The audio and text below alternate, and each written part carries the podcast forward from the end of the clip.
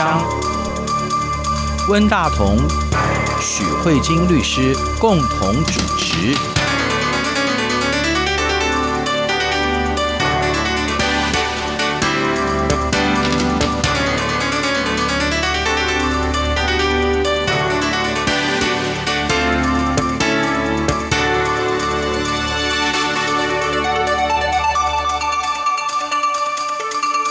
各位听众好，这里是中央广播电台两岸法律信箱，我是温大同。听众朋友，大家好，我是许慧金许律师。今天节目比较特别哈，我们今天还有一位来宾是专栏作家、文史工作者须干先生哈。最近在台湾黎明出版社出版了一个著作，叫做《力与凌风：国军抗战纪念碑考》。在前一段时间新书发表会当中哈，受到相当热烈的讨论了。所以我们今天也很高兴啊，请须干先生来我们节目，跟我们谈一谈两岸法律有关的话题啊。徐先欢迎你。嗨，Hello，大家好。每一个国家都应当要重视军人，尤其是为国牺牲的军人。我曾经去过美国，我对美国有个非常强烈的印象。譬如说，我到耶鲁大学去哈，我想不只是耶鲁大学，美国很多很多地方哈，进去最重要的建筑物，它上面都有很多很多的名字。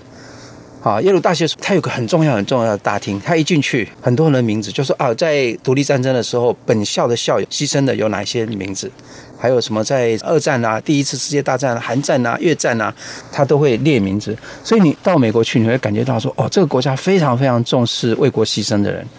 然后台湾也是一样，像台湾到处有忠烈祠，然后有国军纪念公墓，乃至于我们有一些街道是纪念为国牺牲的人。哈，像譬如说在一江山战役当中死亡的这个王生明将军，会有叫做王生明路在凤山。当然，台湾还有更有名的，当然就是太原五百万人冢，就在我们这附近哈，就是纪念在国共战争当中在太原牺牲的人嘛哈。我们知道徐先您最近出版的这本书呢，基本上主要就是。介绍国民政府在抗战胜利之后，在中国大陆九十座抗战胜利相关的纪念碑、纪念塔，还有公墓，还有忠烈祠等等，你做了一个相当大范围的普查哈，跑到很多地方哈，内蒙古啦、重庆啦、南京啦、河北啦，还有大江南北都跑遍了。你可不可以跟我们介绍一下，你为什么会想要做这个研究？其实一个最大的一个历史背景是在中国大陆这几年的一个民国热的推动，大家对于民国三十八年之前，尤其是在对日抗战当中，国民政府或者是国军作战的历史，很多的民众或者知识界的精英都会有非常浓厚的一个兴趣。此外呢，呃，由于后来国共战争的因素，国民政府迁台。滞留在中国大陆的很多的国军的官兵，在历次的中共的这个政治运动当中，其实都遭受到很大的冲击，甚至是迫害。在他们人生际遇遭到跌宕起伏的时候，同样的，国军的这些在中国大陆的纪念碑、公墓或者忠烈祠也遭到了很大的破坏。那么我们到各个地方去旅行，或者是做田野调查，看到这些国军的纪念碑或者公墓，会觉得说，回复一个历史本来的一个面貌，或者说去看到原来国军纪念碑所承载的一种历史意义，会觉得将它记录下来是一个比较有价值的事情，所以说就起心动念写了这样的一本书。嗯，此外，中国大陆最近几年的舆论的生态发生了一些变化，与胡温时代。当时的官方基于对台统战，或者是统合国内的这种国族主义的需要，呃，去对国军在对日抗战当中的历史。褒扬的一个态度相比。那最近这些年，由于中国大陆的舆论管制日趋的收紧，嗯，所以其实对于国军在对日抗战当中的角色地位、意义、价值的这种批评反而是变多。嗯，那么我们会觉得，从公墓或者纪念碑的角度去诠释国军在对日抗战当中的历史，然后去展现出战争特别残酷的那一面，是一个比较有意义跟价值的做法，所以就写了这样的一本书。您的这本书，那些纪念碑其实都是国民政府建造的吧？没有错，对，都是国军的。哦，是是。可是事实上后来经过了一个改朝换代嘛？没有错，对，对，所以它事实上是前朝的纪念，所以它难免会遭到一些政治的扭曲。我们从这个角度来看，它似乎有某一种的合理性。我的所谓合理性的意思是说，反正已经改朝换代了嘛，重新定义历史嘛？对对对，所以历史会被重新定义啊！而且我觉得。恐怕有个更重要的是说，毛泽东曾经跟日本人讲过嘛，对，就是说，啊，谢谢你们，如果没有抗战的话，我们中华人民共和国不会成立吧？在那段时间，共产党在延安，他们基本上是一分抗日，两分什么？两分宣传，七分发展。对对对，所以他们其实是没有在做抗战的，而反而是靠这个时间来做大，然后累积他们叛变的基础嘛。所以抗战其实这段历史，如果从某种意义上来讲，是一个耻辱吧，应该这样说。我所以我觉得他们会对抗战的时机，你。过分的强调中华民国国军对抗战的功劳，对于他们来说，某种程度他们会有羞愧感，所以我觉得他们的破坏是一种恼羞成怒，我觉得好像也蛮合理的。其实不合理。今天形塑起中华人民共和国这种政治体制跟制度的，它的模式其实是源自于苏俄、苏联。嗯、那我们去看苏俄、苏联的历史，它经历过沙皇的年代，嗯，经历过一九一七年共产革命的年代，也经历过一九九一年苏联解体以后。的新的俄罗斯的时代，那不论是在这哪一个年代当中，但凡是在对外战争当中为国捐躯的人，纵使经历改朝换代，嗯，那都不会被新的政权所唾弃、践踏、挖坟掘墓、焚尸扬灰，这在俄国是不可想象的事情。是，我们可以从几个例子当中看到，就是在苏联时代有一部非常著名的电影叫《莫斯科保卫战》。在这部电影当中，有一个真实的历史场景，后来被植入到了这个电影中，就是当德军在逼近莫斯科的时候，有一个苏联军队的一个政工人员，他到了苏联首都莫斯科的一个军事博物馆，他将1812年沙皇时代的俄国军队抵抗拿破仑入侵的时候的那些功勋部队的军旗全部都拿了出来，带到了当时抵御德军进攻的前线，去分发给。当时的这些红军的部队，这是一。第二个呢，就是其实，在苏联跟中共建交之后，在中国东北的辽宁有一个旅顺这样的城市，因为这里曾经爆发过日俄战争，在一九零四年，那里也有沙皇时代俄国军人的公墓。那么当时的苏联政府对这些在海外的俄国时代的军人公墓，都是极尽保护照顾之责。嗯，这是这个国家的传统。那么，即便到了今天，苏联已经不复存在，在今天新的俄罗斯。那他军队的军旗、军队的历史传统，也包括每年五月九日卫国战争的红场阅兵式，你都可以看到苏联时代的元素，苏联时代的这种军队抵抗入侵者的这种精神，其实还是延续在今天这个国家当中。如果我们去俄罗斯旅游，在像伊尔库茨克这样的这些游人比较少、比较罕至的一些贝加尔湖周边的这些城市，我们会看到沙皇时代的军事将领，然后苏联时代的军事将领，他们的雕。雕像都是存在于同一个城市当中，历史是可以并行不悖的去存在的。嗯哼，那很显然，中国复制了苏联的这种政治体制，但是却没有将苏联或者俄罗斯这个民族内在的一些文化内涵给学习过来。在许先生您这一本《国军抗战纪念碑考》提到，就是中共对于国军抗战纪念碑的这样的一个定性啊，还有保护，或者是怎么样去重新诠释，它是有不同阶段的。在一九五零的这一段的话，好像是会被认为是呃反动的，所以是想要清除。可是到近几年来，他的政策论述好像又有一点点不太相同。你刚才有提到，就是苏俄这一块，就是说，哎，其实大家对于过去历史是可以并行不悖的。然后，对于军人这个部分还是予以尊重的话，那在这个中国，就是在你实际上去考察的话，您的观察是怎么样？其实是这样。那么，在一九五零年代，由于当时两岸非常激烈的军事对抗，嗯，那么在中国大陆的这些国军的纪念碑跟公墓，实际上成为了当时国军某个程度上的一种精神图腾的象征。当时的官方毫不保留地将这些东西进行了一个改建，甚至是摧毁。嗯，所以我们会看到很多的国军的公墓纪念碑遭到了破坏。那么到了中国改革年代过后，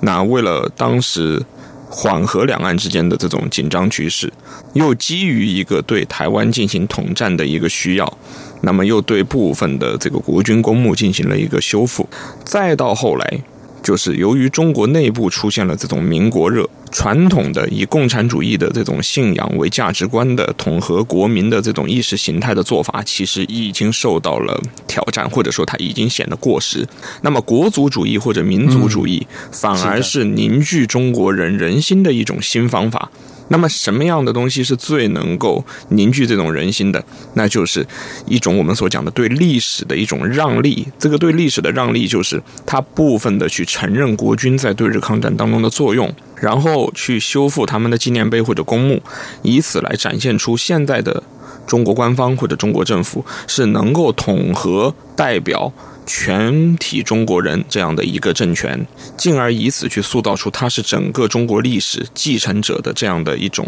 形象，所以这是一个新时代的一个做法。当然，在这个当中会有非常微妙的一个状态，就是今天的中华人民共和国毕竟它是奠基于国共战争基础之上的一个政权，嗯，那么它会面临一个非常大的尴尬，就是其实很多参加对日抗战的国军后来在国共战争当中。和共军又成为了一个对手。那么，中共一方面，他要纪念在对日抗战当中的国军的这些英烈；另外一方面，又要维系与国军作战的这种所谓中共的共产革命的法统。那么，那些与国军作战的中共军队的这些所谓的阵亡军人或者烈士，也是他们要纪念。祭祀的一个对象，这个二者之间的冲突，其实在中国这几年就会显得愈演愈烈，尤其在民间更是引发了社会思潮的一个断裂。比如说，中华人民共和国的国歌是《义勇军进行曲》嘛，对，基本上它就是在抗日战争的时代的抗日的一个歌曲嘛，哈，呃，所以其实抗日其实也是中华人民共和国成立的一个正当性的表现，哈，包含当初呃为什么会有西安事变。啊，其实也是在指责蒋介石不抗日。哎，没错。而且他们当初恐怕那么多人愿意到延安去，除了共产主义的理想之外，其实也包含着救国，甚至包含抗日的一一些意念嘛，哈。所以抗日这件事情，或是说为国而战，本来就是任何一个参加军队的人的一个应有的情操。可是事实上，我们可以看到。中国人民解放军他们所有胜利的战争基本上都是内战，国共战争，对，对，基本上都是内战。他们杀的都是中国人，乃至于说他到最后要纪念抗战的时候，他会发现说他们其实并没有什么可谈的。好，我们休息一下，马上回来。无限的爱向全世界传开，永恒的关怀。来自台湾之音 RTI，这里是中央广播电台两岸法律信箱，我是温大同。大家好，我是许律师。我觉得，因为今天我们讨论这个是纪念碑嘛，那我觉得每一个国家都有。纪念自己的军人，还有牺牲的这些烈士们的这个部分，而且如果像中国这边，刚才徐全有介绍，就是因为它有一些呃不同的改变。那因为我们这个是一个两岸法律现象，我比较想要讨论的是每一个国家怎么样去纪念或追思自己的军人的这个部分。那因为像我在台湾的话，接受到的教育就是一个依法行政，你要做什么事情，你都会有一个法源的部分。比如说以台湾来说。关于忠烈祠，大家在节目一开始都有提到忠烈祠啊、慰灵碑啊，然后等等的这个部分。那其实，在台湾的话，如果你追溯这个法源依据，你会看到忠烈祠入祠办法、公墓筹建，还有呃立碑。建祠的这个相关的办法，那怎么样入祀，然后怎么样新建，规模墓的规模要怎么样，都有相关的办法去处理。但是如果你溯源到我们台湾的母法，就是兵役法。那如果你看到台湾的兵役法，你就会发现它是一个国家跟人民之间权利义务关系的承诺。那我们的兵役法上面是很明显的规范，就是国民是为。国服兵役，但你为国家服兵役的时候，你享有什么样的权利呢？其中有一个地方就是，如果你是因为战死或因公殒命，政府应该负安葬之责，并立碑定期祭祀、列序方志，以资表彰。那刚才我在录音之前，我跟温大哥谈过，他说国军最近立的一个碑，就是在大直。的国防部的旁边，国防部之、呃、外墙，外就是沈一鸣零一零二的那个黑鹰阵亡。对对对对对对对。那像这个部分的话，在台湾的话，就比较像是国家跟人民之间的这个权利义务关系。那我现在想要比较好奇的就是说，这个您在中国走访这些国军抗战纪念碑，那不论中国过去是采取，比如说是毁坏呀，或者是后来又重建，或是又把它翻修，那他们这个部分，他们有什么样的政策、法律或这个部分？这边不知道有没有办法跟我们稍微谈一下？首先就台湾这边而言，它的忠烈祠的建立或者入祀办法，最早其实还是出现在抗战时期。对，所以这个办法其实后来一直延续到国民政府迁台以后，影响到了台湾今天，包括兵役法的实施制度，嗯、也包括每年的春秋二季。对，这个是从抗战时期开始的。嗯、那么春季、秋季，这是一种传统的。中国道教的一种祭祀色彩。嗯、那中共它的一个执政基础是无神论，所以他们没有春祭或者秋祭，但是它有纪念仪式，这是一种空间政治的表达。嗯哼。但是在一九五零年代一直到二零一四年以前，在中国大陆并没有这样的一部专门的法律去管理说这个军人墓地或者是烈士陵园应该怎样去做，没有。他直到二零一四年前后。为了纪念这个对日抗战胜利七十周年，当时由中国的民政部确立了一批国家级的抗战的纪念遗址、纪念设施、纪念地。那在这些纪念遗址、纪念设施、纪念地当中，它有明确一个权责，就是每年要举行纪念活动，在抗战胜利的纪念日。嗯，然后日常的管理啊，还有这个维护啊、保养啊，主要要由地方政府负责。对。那么，相应还会牵涉到一些费用的问题，可能央地两方要共同去承担，因为有一些可能还是古迹，所以说还会牵涉到文资保育部门。那到了二零一八年的时候，中国通过了一个英雄烈士保护法，这个法其实有一个更加深刻的背景，就是由于在胡锦涛温家宝的年代，当时的中国出现了两种。看似没有关联，但其实是一个硬币两面的一个议题，就是一方面民国热在产生，很多民国时期的知识分子、知识精英、文人，包括国军的军人，尤其是军事将领，受到了很大力的这种民间的褒扬，尤其是民间对其推崇备至。那传统由中共塑造的一些。英烈形象，比如说在韩战当中堵机枪眼的黄继光，还有在烈火当中被烧死而巍然不动的一位侦察兵叫邱少云，也包括八路军当中中共的十八集团军当中狼牙山五壮士，对对对，这些我们节目当中有谈过这个这个案子啊，就是他们被所谓的质疑之后，好像有规定说不可以呃，就是毁谤烈士这样。对，因为二零一八年的四月就有了这个英雄烈士保护法，嗯，那么在中国的这个。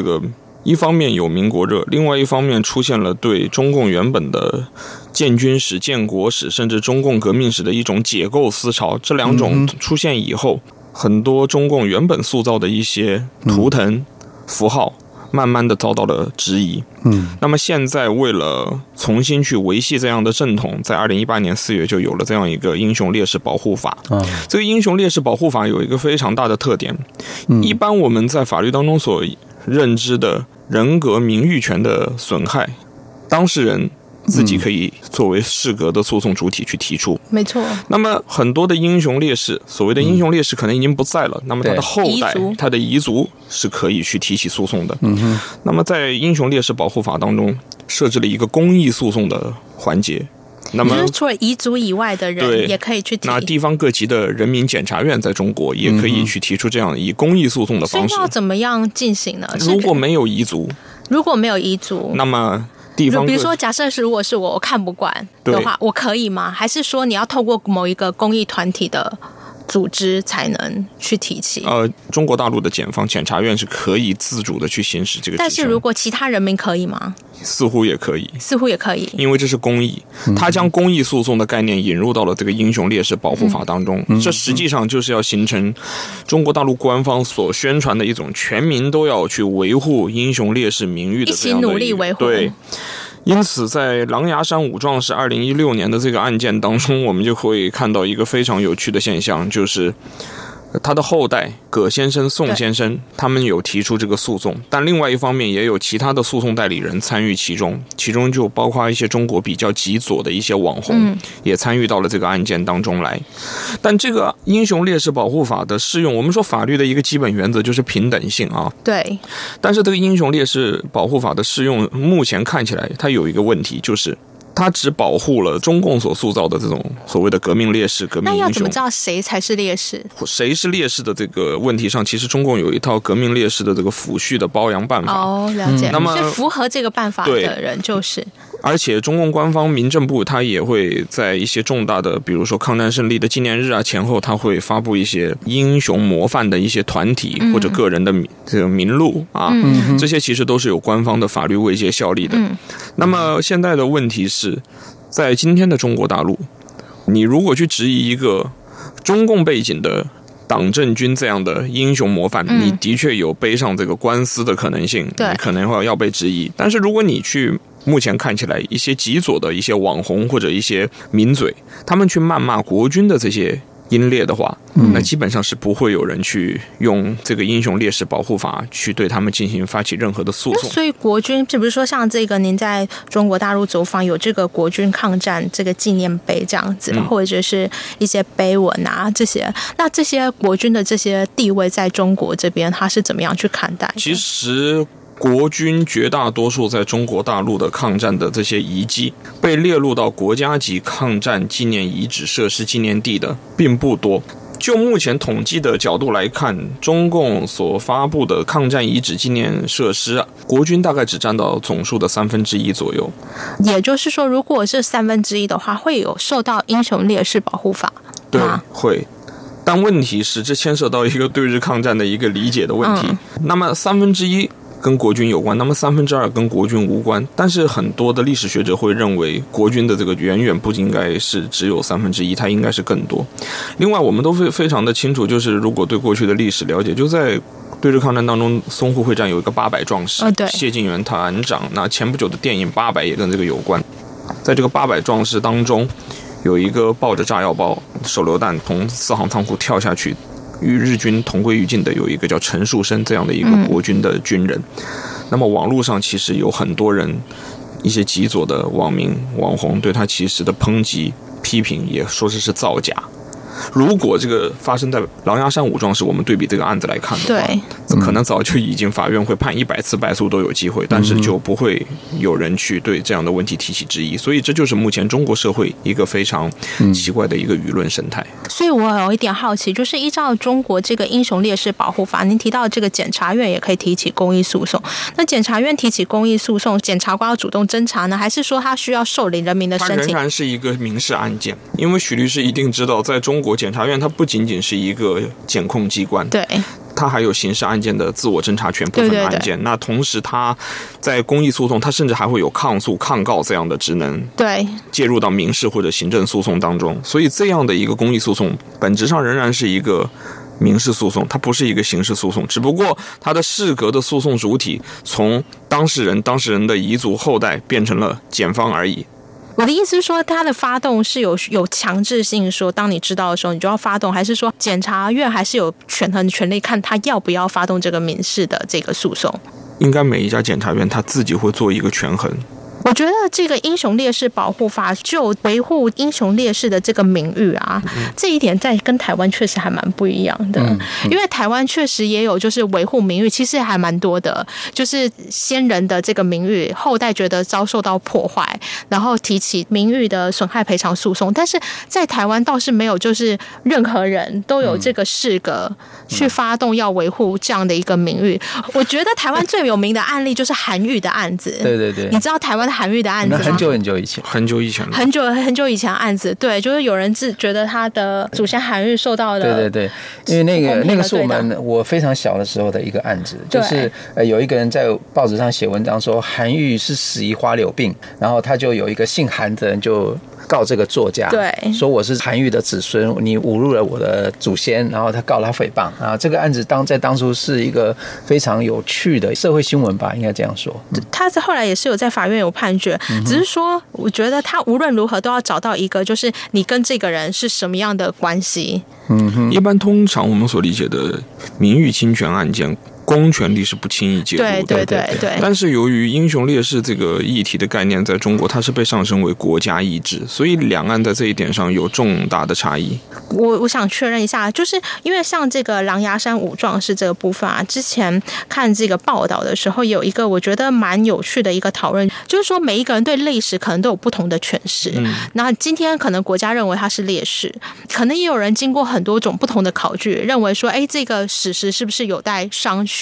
在这个台湾的部分，即便今天如果有一个人入中野祠好了，那以台湾这个言论自由的情况之下，并不会规定你对史实的考证。或者是怎么样是不能接受批评的，但是我觉得在中国这个部分的话，是不是可以请你帮我们多介绍一下说，说如果假设我们今天是对烈士，如果违反了官方所认可的这样的一个史实，或者是这样的推崇的话，这样子对生活在中国的话，会有什么样不利的影响吗？这个其实一个最大的影响，主要是对于学术研究的影响，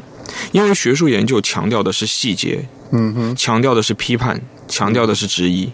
而国家意志强调的是服从，强调的是统一，强调的是整齐，甚至强调的是不可辩驳性，因为它要塑造出一种图腾跟偶像。嗯，当这两种不同的状态聚合在一起的时候，学术研究不可避免的会受到影响。比如说，在这个狼牙山五壮士这个案件当中，当时作为被告的洪正快，他提出的一个最大的抗辩理由，就是他认为自己对于狼牙山五壮士的评价是属于言论自由跟学术自由的范畴。是，但是这样的主张显然不被北京西城区法院所接纳。嗯，那么在有了这个英雄烈士保护法，特别是今天，因为中国的司法其实与中国的政治紧密相连。尤其是现在十九大开完以后，党章也改了。那党是居中领导一切的，东西南北中，党政军民学啊。那这个党章把这句话又放进去了。那这样一来的话，在这种党管司法的这样的一个体制当中。你说像狼牙山五壮士这样的案件，以后会越来越少，因为它甚至可能会延伸到日常，不仅仅是历史上的英雄人物。我们甚至看到有一个比较新进的一个案件，是在发生一个火灾当中，有消防员失去了生命，嗯，然后消防员被认定为是烈士，结果有受灾的这个住户就觉得消防员救援不力，来得太迟，嗯，结果这个也最后因为这个英雄烈士保护法的原因，最后要被。判法院是判决为败诉，哇，这是发生，这还蛮严重的。这是发生，所以说这样的一个英雄烈士保护法，它实际上最后就形成了一个结果，就是官方所认定的一个图腾是不可质疑的。尤其是我们都知道，中国最近这个几年其实都在大力的反对历史虚无主义。嗯，这个反对历史虚无主义主要是针对两个领域，一个就是学术领域。或者说大专院校领域，另外一个就是舆论场，尤其是网络。那么因此，在这个两方面的话，在进行了一个大规模的这样的一个清理也好，整肃也好。那么相信在当下或者说在未来可预计的一段时间，再想看到像过去那样很明显的去质疑，呃，在中华人民共和国建国过程当中的这些英雄人物形象，这样的典型案例，像狼牙山五壮士这样的案例，会越来越少。所以他的言论禁区就越来越僵固了，这样子，而且越来越广泛。对，我觉得呃，徐全提到的蛮好，就是一个图腾是不可质疑，因为其实我们观察，嗯、你看香港现在国歌、国旗、爱国主义的教育，其实都是在建立这样一个图腾。其实不仅是国歌、国旗，我现在正在念博士班的我的学校——香港城市大学，嗯、他们学校自己也通过了一个校规，嗯、就是校歌跟校旗是不可以用来进行二次创作的。啊。学校哎、欸，对，那么也就是说，当任何一种从国家到社会到法人到团体，它的一种符号象征都变得不可质疑的时候，的确，你原本的以二次创作的方式去进行讽刺也好，或者说去表达一种新意见也好的模式，会受到一个很大的制约跟限制。哇，所以这个言论的自由的空间越来越紧缩，这其实还蛮令人焦心的。好，今天由于节目时间关系，我们从菊泉先生这一本关于抗日战争在中国大陆的纪念碑的这个考察的这一本叫做《绿雨迎风》，台湾的黎明出版社出版哈，也广受到很多的好评。呃，从这边我们延伸到关于历史的纪念、烈士的史迹跟言论自由之间的，还蛮有趣的一个讨论。那事实上也反映了两岸的这个整个社会氛围的差异。烈士当然是值得我们纪念的，可是是不是要到达一个完全不可讨论、不可碰触的状态，其实也是挺有意思的一个发展吧，应该这样说啊。好，今天谢谢呃徐全先接受，谢谢大家，谢谢徐川，也谢谢各位听众，我们下周再会，拜拜。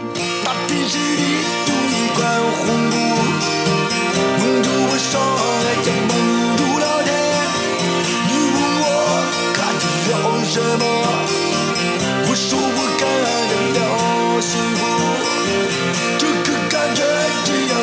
束缚他让你疯我没退路你问我还要去何方我说要上了你